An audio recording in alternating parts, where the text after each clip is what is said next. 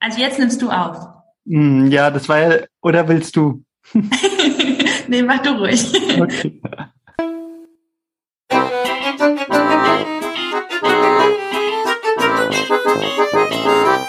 Außergewöhnlich.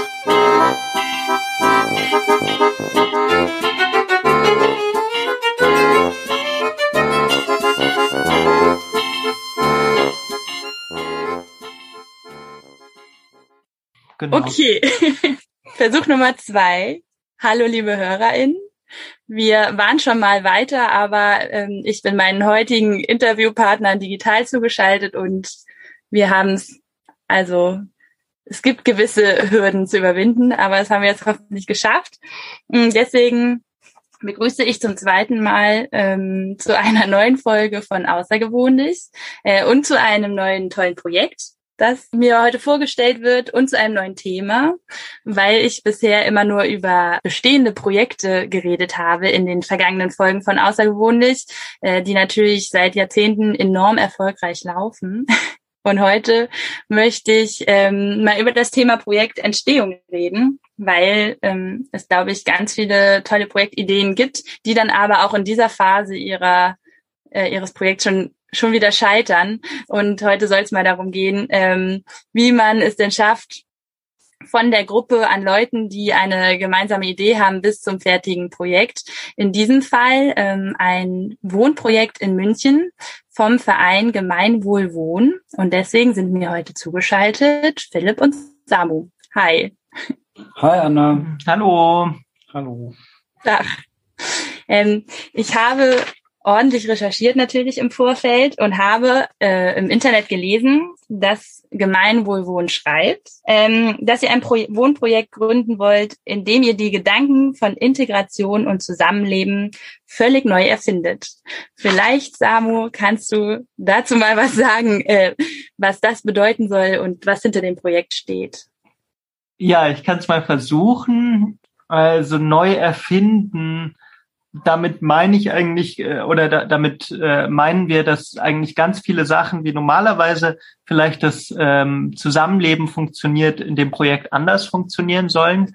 Und zwar erstmal ähm, ganz grundsätzlich, dass eben Menschen mit und ohne Behinderung zusammenleben, dass dort Geflüchtete und ähm, Deutsche zusammenleben, Alte und Junge, dass einfach diese, ähm, diese Diversität da ist. Das ist schon mal anders, als es, denke ich, normal in der Gesellschaft ist. Und dann ähm, ein ganz wichtiger Punkt ist auch, dass bei uns eben alle teilgeber sein sollen. Also ähm, alle, die dort wohnen, sollen im Rahmen ihrer eigenen Möglichkeiten mitwirken können an dem Projekt. Mhm. Und ähm, eben das, das ist äh, für mich ein ganz wichtiger Punkt, dass man eben nicht darauf schaut, ähm, was können Menschen nicht, zum Beispiel weil sie eine Einschränkung haben oder weil sie nicht so gut Deutsch sprechen, sondern eben gerade, was sind ihre Fähigkeiten, die sie einbringen können. Und das durch die Art und Weise, wie das Projekt eben funktioniert und gemacht ist, das soll da einfach im Mittelpunkt stehen. Und das ähm, Dritte, was mh, auch irgendwie anders und neu ist, ist, dass eben dadurch, dass dort Menschen mit Behinderung wohnen, also ich bin selber Rollstuhlfahrer ähm, und brauche selber Hilfe auch im Alltag. Und in dem Projekt ist eben geplant, dass diese Hilfe ähm, selbst äh, verwaltet und selbst organisiert umgesetzt wird. Also wir holen uns, ähm, das läuft jetzt nicht über irgendeine Behinderteneinrichtung oder eine, ähm, eine Pflegeeinrichtung, die diese Hilfe stemmt, sondern die Idee ist, dass das im Rahmen der Möglichkeiten die Bewohner, die dort wohnen ähm, und Bewohnerinnen zusammenstemmen und dass eben mhm. die Menschen mit Behinderung, die dort wohnen, quasi die, die Arbeitgeber sind. Also dass da auch ein ähm, Verdienst ausgezahlt werden kann, so dass dann manche Leute, die vielleicht den Bedarf haben, auch dort dadurch kostenlos oder ohne Miete mit ähm, Krankenversicherung ähm, dort einfach leben können. Das ist cool. Genau. Fangen wir mal von ganz vorne an, was die Historie des, des Projekts ähm, angeht. Samu, bist du von Anfang an, also du bist einer der Mitbegründer dieses Projekts. Wann Wann habt ihr das, den Verein gegründet und ähm, vor allem, wie viele wart ihr da zu Beginn? Mit, und waren das, was du uns jetzt gerade erzählt hast, schon eure Grundgedanken? Dachtet ihr ja, so ein Projekt braucht es eigentlich in mhm. München oder wie ist das Ganze gestartet? Also das ist eigentlich gestartet, da habe ich ähm, damals noch nicht hier gelebt, wo ich jetzt mit Philipp wohne, in der WG, sondern ähm, in einem Studentenwohnheim und habe da ähm, in so einem, war quasi wie ein, eine Wohnung, wo Menschen mit Behinderung wohnen und wo noch ein zusätzliches Zimmer da ist. Das habe ich dann ähm, untervermietet und die Miete übernommen an eine Freundin und die hat mir dabei geholfen im, im Alltag. Und okay. ähm, als ich einfach dort ausziehen musste, habe ich äh, eigentlich nach einer WG gesucht, wo ich dieses Konzept weitermachen kann, leben kann und habe gemerkt, dass dieses existiert ja überhaupt gar nicht. Es ist total schwierig, in München eine barrierefreie WG zu finden und eine WG, wo einfach. Menschen mit und ohne Behinderung zusammenleben. Die allermeisten Menschen, die eine Behinderung haben, wohnen halt bei Eltern oder in Pflegeeinrichtungen und so weiter. Und okay. ähm, so haben wir dann eben als äh, Gruppe von Freunden gesagt, hey, lass uns ähm, den Verein, einen Verein gründen und dieses Konzept ähm, oder ein Konzept dazu ausarbeiten. Und damals war es so, dass ähm, das war der, der so 2015, wo sehr viele geflüchtete Menschen auch angekommen sind ähm, und deswegen hatten wir dann die Idee, hey, lasst es uns doch weiterdenken, nicht nur ähm, inklusiv in Bezug auf Menschen mit Behinderung, sondern einfach noch breiter aufgestimmt. Und so ist es damals, da waren wir so acht Menschen, die den Verein gegründet haben, haben dann sehr lange, sehr viel darauf hingearbeitet, ein konkretes, also ein Grundstück und ein konkretes Projekt ähm, umsetzen zu können. Und das war einfach ein Riesenproblem. Also wir haben bei der Stadt, sind wir da, haben wir die Türen quasi eingelaufen, um irgendwas zu finden, mm, sind nicht weitergekommen und ähm, genau nach einigen Jahren, ähm, das war jetzt vor zwei Jahren, ähm, mhm. hatte sich eigentlich die ursprüngliche Kerngruppe schon komplett aufgelöst. Ausgelöscht. ausgelöscht. Ausgelöscht. ausgelöscht. In der verzweifelten Suche nach einem genau. Die Leute sind an unterschiedliche Orte gezogen und äh, ich habe selber gesagt, hey, ich will es nicht mehr anschieben, das Projekt, ich will es abgeben. Ich hatte es eigentlich aufgegeben und dann ähm, weil ihr nicht weitergekommen seid, also bei bei der Stadt. Ja, weil wir einfach keinen äh, Ort gefunden haben und ja. keinen Kooperationspartner, mit dem wir es möglich machen könnten. Wir mhm. hätten irgendwie viel Geld gebraucht oder so. Hattet ihr denn von Anfang an die Idee oder war das so eure Vision, ein, Grund, ein Baugrundstück zu finden und darauf neu zu bauen? Oder man hätte ja auch überlegen können, ob man bestehende WGs vielleicht umbesetzt sozusagen oder barrierefrei gestaltet. Ja, es war schon, ähm, wir waren da ganz offen, flexibel eigentlich. Egal, ob es bestehende Projekte sind oder mhm. was, was neu gebaut wird. Wir haben da ganz breit gesucht und damals bin ich dann ähm, hier in, in, wo wir jetzt wohnen, in die WG eingezogen, wo ich mit Philipp ja, wohne. Da muss man vielleicht ja. eh auch kurz was dazu sagen. Also es ist ja hier auch ein besonderes und gemeinschaftsorientiertes genossenschaftliches Wohnprojekt. Also wir wohnen in der Genossenschaft Wagnis Art oder halt, ja, die Genossenschaft heißt Wagnis. Und mhm. es sind hier fünf Häuser und das hat so äh, spezielle größere WGs ähm, und auch ein gemeinschaftliches Konzept, also mit mehrere Gemeinschaftsräume und Gemeinschaftsflächen, zum Beispiel ein Waschcafé, einen Musikübungsraum, einfach einen Gemeinschaftsraum, wo man auch kochen kann oder Veranstaltungen machen kann. Und ähm, und haben eigentlich, weil das, das Projekt hier, das die Genossenschaft Wagnis hat das hier hingebaut, vor fünf Jahren sind wir hier eingezogen, beziehungsweise ist der Samuel äh, dann später dazugekommen, vor vier Jahren. Mhm. Und, äh, und wir sind hier eine WG mit sechs äh, Menschen. Und es ist halt auch barrierefrei gebaut und gemeinschaftlich gedacht. Und, ähm, und da haben wir jetzt auch sozusagen viele Erfahrungen, was zum Beispiel die Organisation, die Strukturierung und die Prozesse, was jetzt Gemeinschaftsbildung bedeutet, was äh, inklusiv Zusammenleben bedeutet, mit verschiedenen Generationen, mit meinem Sohn und mit einem Rentner in derselben WG.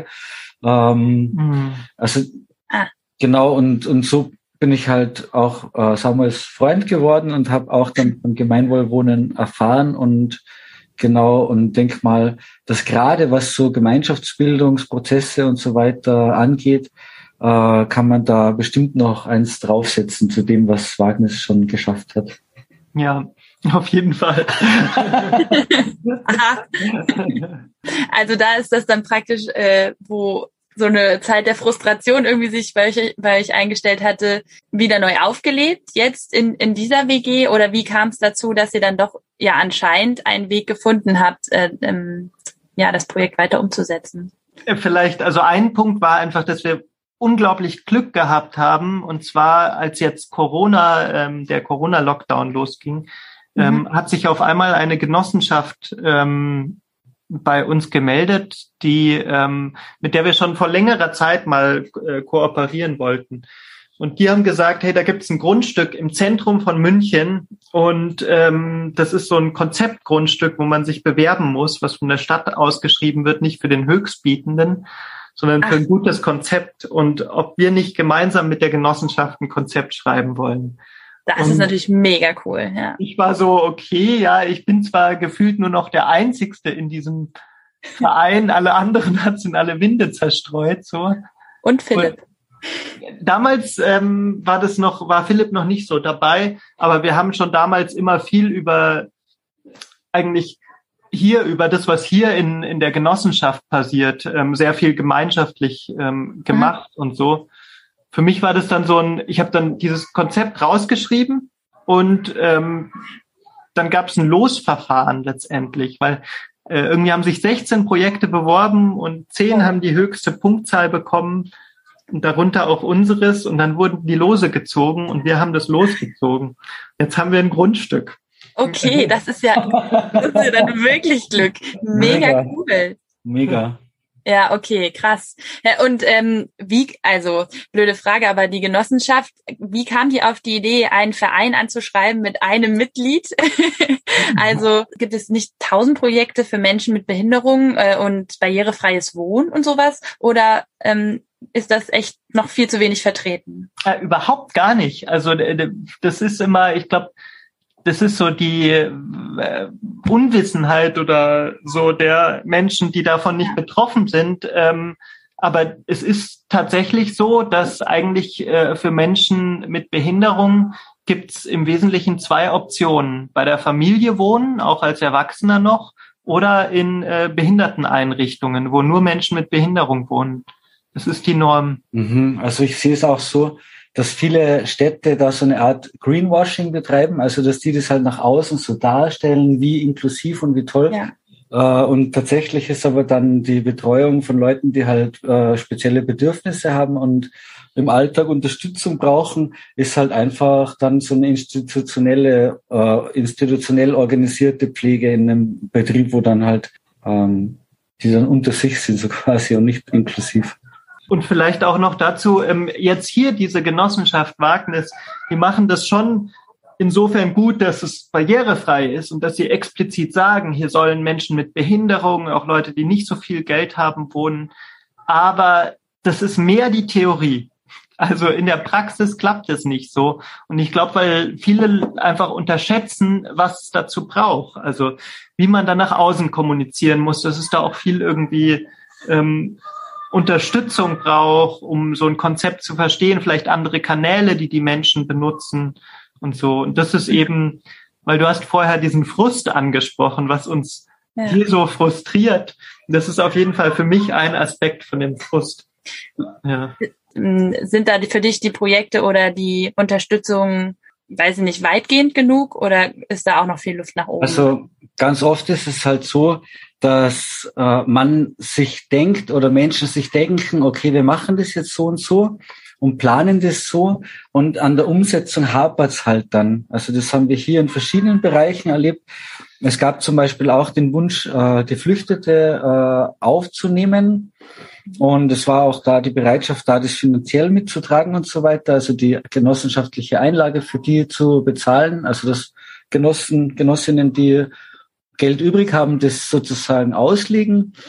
Und dann war es tatsächlich so, dass das Amt äh, für Wohnen und Migration das äh, sozusagen nicht erlaubt hat, dass eine migrantische Familie in diese Wohnung einzieht, weil das eine, äh, nach einem bestimmten Fördermodell geförderte Wohnung war. Und dieses München-Modell nennt sich diese Förderung, äh, setzt voraus, dass die Menschen, die da einziehen, mindestens fünf Jahre in München wohnen. Also wurde der Wunsch von den BewohnerInnen, von der Genossenschaft da eine Flüchtlingsfamilie einziehen zu lassen, wurde halt vom Amt dann abgeschmettert und das wurde nicht ermöglicht wegen Bü Bürokratie. Und das ist halt so ein Beispiel, auch mit der Barrierefreiheit oder mit äh, interkulturell oder auch äh, verschiedene Generationen unter einem Dach.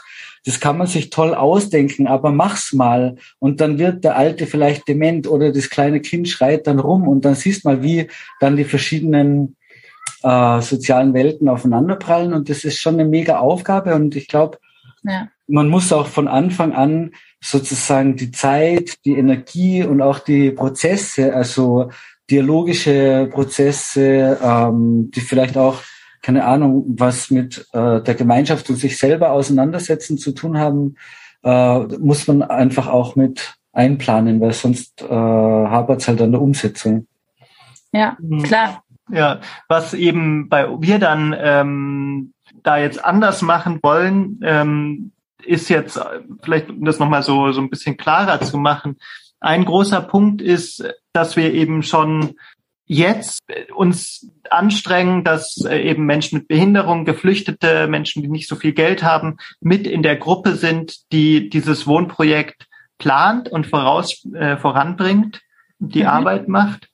Hm, eine andere Sache ist, dass wir ähm, eben äh, das, die Wohneinlage nicht individuell stemmen. Also normalerweise ist ja in der Genossenschaft die, die Menschen, die dort wohnen, die zahlen eine Wohneinlage ein als, als Individuen, um dann das Gesamte zu finanzieren. Und wir machen das nicht, äh, dass jeder Einzelne was einzahlt, sondern der es gibt einen Hausverein, der mietet das Ganze von der Genossenschaft und dieser Hausverein, der bringt die komplette Wohneinlage auf für das Gebäude. Das ist cool. Genau, weil, aber wie macht ihr das dann? Also wenn dann neue Mitbewohner, Mitbewohnerin kommt, zahlt der oder die was ein, je nachdem, wie viel er oder sie verdient oder wie verteilt ihr das? Mm, also wir haben das noch nicht so genau irgendwie ähm, definiert. Aber was wir machen wollen, wir müssen jetzt eine Million Euro, das ist die Wohneinlage, ähm, und ja. da werden 16 Menschen wohnen. Und diese eine Million Euro, die sammeln wir jetzt einfach über Crowdfunding, über Direktkredite von Unterstützern ein. Und das Ziel ist, dass nicht, dass eben, dass diese Frage, ob du einziehen kannst oder nicht, nicht daran gekoppelt ist, ob du da mhm. Geld in den Topf schmeißen kannst. Okay, das heißt, weil sonst ist es ja bei Genossenschaften so, dass man was einzahlt, wenn man reingeht. Und ich glaube, wenn man wieder auszieht, dann auch erst ein halbes Jahr später. Also es gibt ja irgendwie noch so einen Zeitversatz sozusagen, bis man das Geld wiederkriegt. Mhm. Das heißt, ähm, die MitbewohnerInnen, die bei euch einziehen, haben damit eigentlich gar nichts am, am Hut, sondern es wird komplett über Crowdfunding gestemmt oder sagt ihr, jeder zahlt, was er kann und kriegt dann auch wieder dementsprechend zurück, wenn er aus, austritt. Auszieht. Also klar, jeder zahlt, was er kann. Aber wenn jemand gar nichts zahlen kann, dann müssen wir das als Gemeinschaft halt stemmen. Ja. Und gibt es dafür, was ähm, die Gelder angeht, ähm, zum Beispiel jetzt diese eine Million, die ihr benötigt, das klingt nach Münchener Preisen irgendwie. Ähm, Gibt es da nicht ganz viele Pötte auch vom Staat, ähm, die euch irgendwie fördern oder muss das über Fundraising alles gehen? Ja, das ist ähm, schwieriges Thema, weil es gibt, es ist ja so, dass dort Menschen mit Behinderung wo, wohnen und ähm, dass es gibt unglaublich viele Gelder, die vom Staat ähm, in, an diese Institutionen, an die klassischen Behinderteneinrichtungen ähm, eben dahin fließen. Und wir haben jetzt vor kurzem eben eine Förderung angefragt, die neu geschaffen wurde, also so um Inklusion voranzutreiben, Riesenfördertopf, könnte mal könnten wir irgendwie so 350.000 Euro für den Bau kriegen ähm, oder sogar mehr. Und ähm, das Problem ist, dass die dann zurückschreiben, ja, aber wieder wohnen Menschen mit und ohne Behinderung. Das ist dann aber nicht förderfähig von uns. Aber dieser Gedanke unterstützt dann ja einfach noch mehr von diesen Projekten, wie ihr schon erzählt habt, wo eben Menschen mit Behinderung alleine wohnen und eben nicht inklusiv. Also das äh, löst jetzt nicht gerade das Problem. so ja. eine Vergabe von Geldern. Ja, genau. Aber insofern, es gibt schon Förderungen, aber das wird schwierig, dass wir da rankommen. Also da müssen wir viel äh, kämpfen, vielleicht auch irgendwas klagen oder so. Aber das ist leider in Deutschland super exklusiv alles also als Fazit aus dem, was sie erzählt, ist es dann so, wenn man ein Projekt rein für zum Beispiel Geflüchtete machen würde oder rein für Menschen mit Behinderung, dann kommt man schneller an Gelder, weil man ganz klar zugeordnet werden kann irgendwie. Aber wenn man versucht, das inklusiv anzulegen, äh, und interkulturell, dass man dann irgendwie nicht Fisch, nicht Fleisch ist sozusagen und dann aus ganz vielen ähm, Geldern wieder rausfliegt. Ja, ja, so ist es. Das bezieht sich auf alles Mögliche, auch auf Studentenwohnheime zum Beispiel. Also wenn man Studenten reinkriegt, wenn man nur Studenten nehmen würde, könnten wir Förderungen bekommen. Aber wenn dann auch Nicht-Studenten dabei sind, nicht mehr. Na toll. Okay, ja, das ähm, klingt so, als wäre das irgendwie noch nicht zu Ende gedacht, diese Geldvergabe vom, vom Staat. Ähm, ähm ich würde gerne noch mal ein paar Schritte zurückgehen. Und zwar, als ihr damals als Verein in die Öffentlichkeit getreten seid. Also wie seid ihr da rangegangen? Seid ihr wirklich als erstes einfach zur Stadt und habt gesagt, hallo, wir sind ein Verein und wir wollen das und das machen und äh, können wir ein Grundstück bekommen? Oder seid ihr erst an die Ortsverbände der Parteien oder so herangetreten? Also gerade in München würde es mich ehrlich gesagt sehr interessieren, was eine CSU zu einem ähm, integrativen Wohnprojekt sagt. Mm, nee, also die Parteien haben wir echt außen vor gelassen, weil wir immer gesagt haben, das wollen wir eigentlich gar nicht, damit so auch in Verbindung gebracht zu werden. Mhm. Ähm, wir haben eigentlich ganz am Anfang haben wir einfach das allererste war eine, wir haben uns ein Konzept überlegt, haben eine Mail formuliert und die an alle möglichen Freunde, Unterstützer rausgeschrieben, mhm. ähm, geguckt, was so zurückkam.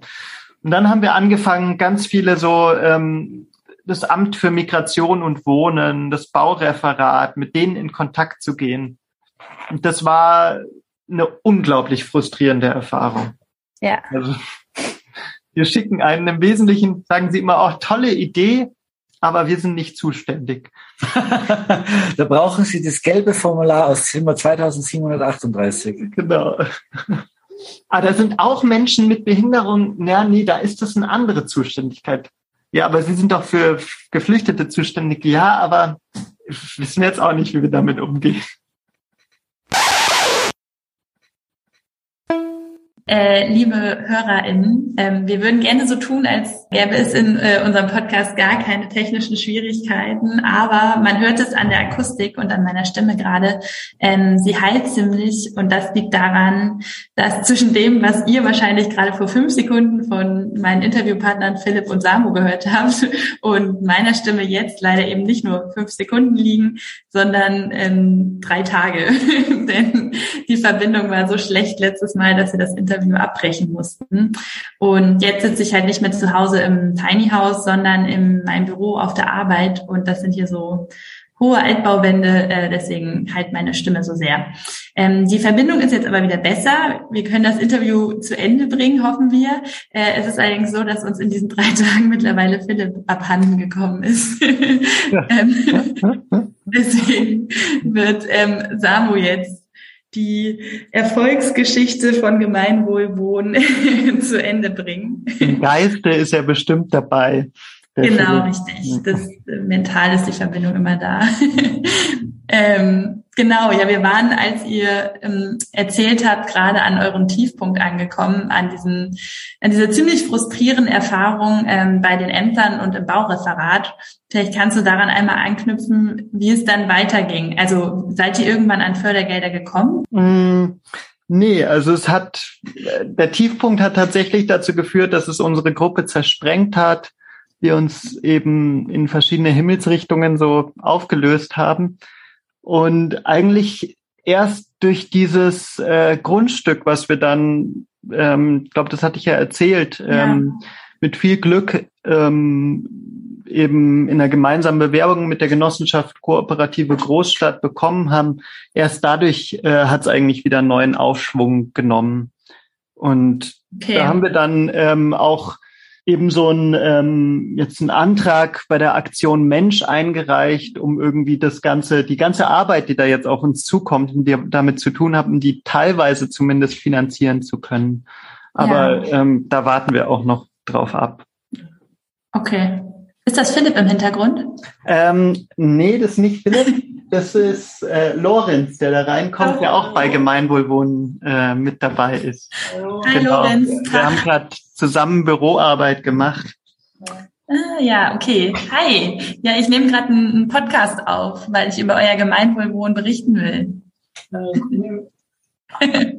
ja, ihr könnt ja, wenn, also wenn ihr wollt, könnt ihr auch zusammen sagen, weil die, die meine nächste Frage würde sich eh auf die Zukunft beziehen.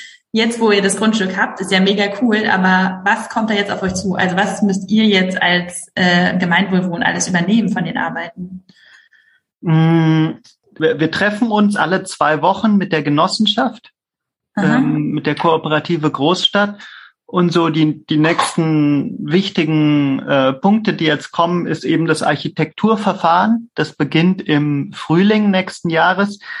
Da haben wir ähm, so einen Prozess vor, wo wir viel mitsprechen können, also wo wir so einen runden Tisch machen, wo dann wir dran sitzen, aber auch die Architekten, Architektinnen von der Genossenschaft und auch Experten insgesamt aus dem Bereich.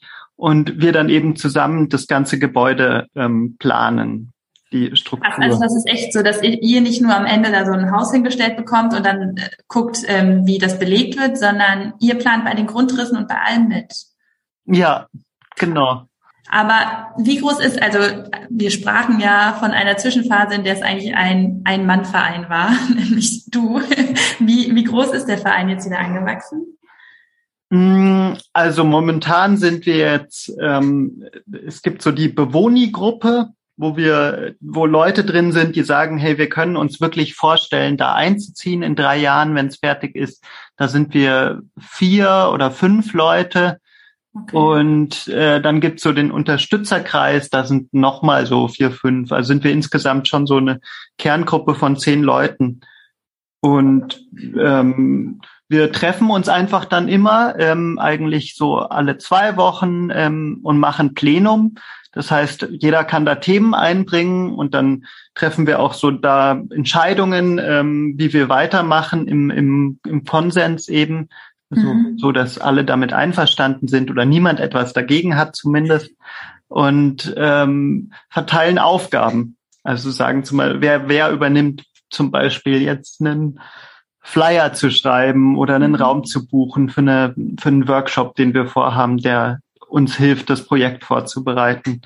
Wie viel ähm, Arbeit kostet dich das so am Tag, das Projekt jetzt? Also ich bin, ähm, ich steck da voll drin. Ich mache eigentlich jetzt, ja, ich mache im Wesentlichen das Gemeinwohlwohnen, Wohnprojekt und ähm, noch Theater. Also ich habe auch ein hm. einem Theaterkollektiv, wo wir ein Stück entwickelt haben und solche Sachen. Ähm, genau da, das ist so mein anderes, meine andere Arbeit, aber im Wesentlichen das, ja.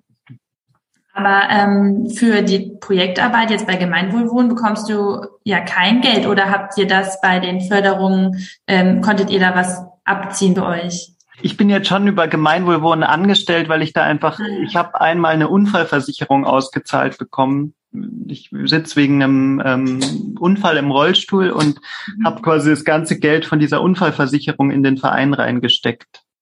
Du hast als Entschädigung für deinen Unfall Geld bekommen von der Versicherung? Einmalzahlung, genau. Ah, okay. Und das hast du ähm, in den Verein, also für den Verein genutzt? Das verwende ich jetzt auch, um mich selber anzustellen, ja. Okay, wobei ich finde, wenn also Aktion Mensch und so da Fördergelder bei rauskommen, dann sollte das ja wahrscheinlich schon auch in, in euch fließen. Ich meine, das ist ja, Arbeit.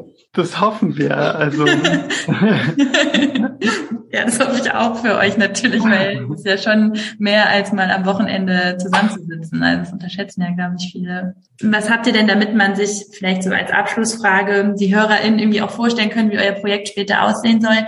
Ähm, habt ihr schon geplant, ob das dann WGs sind und wie groß die sind? Und also ist das dann so, dass immer klassische, ähm, wie in einer WG man es kennt, Schlafräume sind und dann das Gemeinschafts Gemeinschaftsräume gibt? Oder habt ihr euch da schon genauere Gedanken zu gemacht? Ja, wir haben uns schon mal zusammengesetzt und so ein bisschen rumgesponnen und das auch auf dem Papier aufgemalt. Konnte jeder so seine Vorstellungen ähm, irgendwie reinbringen. Mhm. Ähm, vielleicht kann ich so beschreiben. Also da ist dann ein Gebäude, das ist relativ hoch und ähm, aber nicht so breit. Das steht da quasi in einem in dem Altbau äh, in einem in einem älteren Viertel von München. Mhm. Wird es da reingebaut zwischen zwei Gebäude. Daneben auf der einen Seite ist ein Jugendzentrum, auf der anderen Seite so ein ja, Wohnhaus und ein Innenhof nach hinten raus. Und dann ist im Erdgeschoss soll so ein ähm, einfach ein offener Kulturraum sein, wo man vielleicht auch kochen kann und so und im Keller irgendwie ein Lärm, Handwerks, Musikraum oder so. Am besten alles auf einmal. genau. Ah ja, stimmt, Lorenz. Du hattest damals den Partykeller eingebracht. Na klar. Ja. Ihr braucht einen Partykeller, logisch.